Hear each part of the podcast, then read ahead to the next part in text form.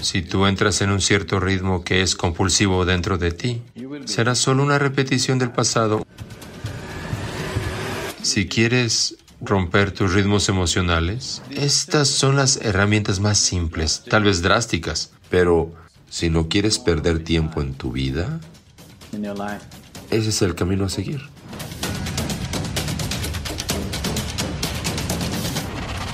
Cuando se trata del núcleo interior más profundo, todo, todo es uno. Cuando se trata del cuerpo, cuando se trata de la mente, cuando se trata de tus emociones y del mundo alrededor de ti y de tu actividad. Todo el significado de la vida, la belleza de la vida y la eficacia de la vida están en encontrar el ritmo correcto.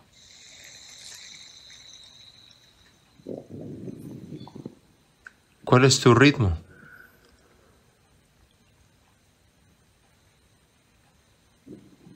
Si escuchas la superficie más exterior de quien eres, habrá un tipo de ritmo.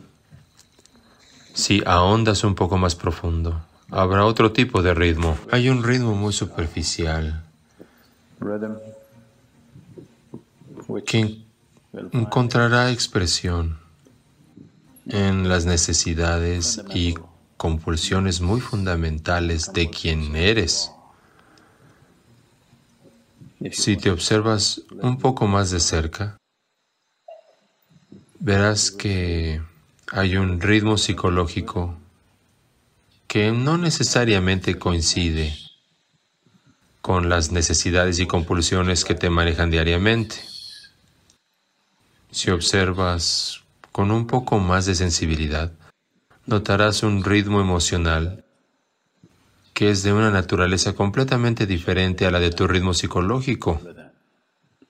Si observas de un modo mucho más penetrante, puede que notes un cierto ritmo químico que podría estar más conectado con tus ciclos emocionales que cualquier otra cosa. Si observas con mucha más conciencia, puede que notes un cierto ritmo energético que no tendrá nada que ver con ninguna de estas cosas, pero que causa todo lo demás. Pero si miras con suficiente profundidad, no hay ningún ritmo, es quietud absoluta. No hay nada que hacer respecto a la propia quietud. Todo lo que puedes hacer es solo sumergirte. Pero todo lo de alrededor necesita ser trabajado tus energías, tu química, tu emoción, tu pensamiento, tu cuerpo, tu deseo y los ritmos kármicos. Estas cosas necesitan trabajarse. De lo contrario, será solo una repetición del pasado.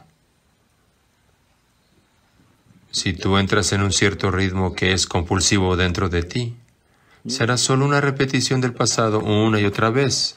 Nunca te llegará nada nuevo. Por tanto, hay que encontrar el ritmo y cambiar el ritmo conscientemente, hacer el ritmo más profundo, más complejo o más simple. Sobre todo, ser capaz de cambiar el ritmo conscientemente, no ser como un disco rayado que sigue cantando el mismo ritmo todo el tiempo, todo el tiempo, todo el tiempo. Alguien con 60 años vino a mí ayer y me dijo, mi marido no me presta suficiente atención. Le dije, debes alegrarte. si tenías esos problemas cuando tenías 18 años, no está bien, pero es entendible. A los 60 todavía tienes el mismo problema. Sí, a los 60 aún es un adolescente. No, nadie te va a tolerar. ¿Sí? Nadie va a tolerar a una persona de 60 años que se comporta como un adolescente, ¿verdad? Por lo tanto, si no aprendes a cambiar conscientemente el ritmo del cuerpo, la mente, la emoción, la química y la energía, te volverás como un disco rayado que simplemente repite las mismas cosas una y otra vez. La manera más fácil o el modo más simple de romper los ritmos que son compulsivos en ti es empezar a hacer cosas que no te gustan. ¿Te gustaría empezar la mañana con un chocolate?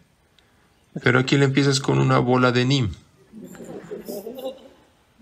Justamente lo que no te gusta.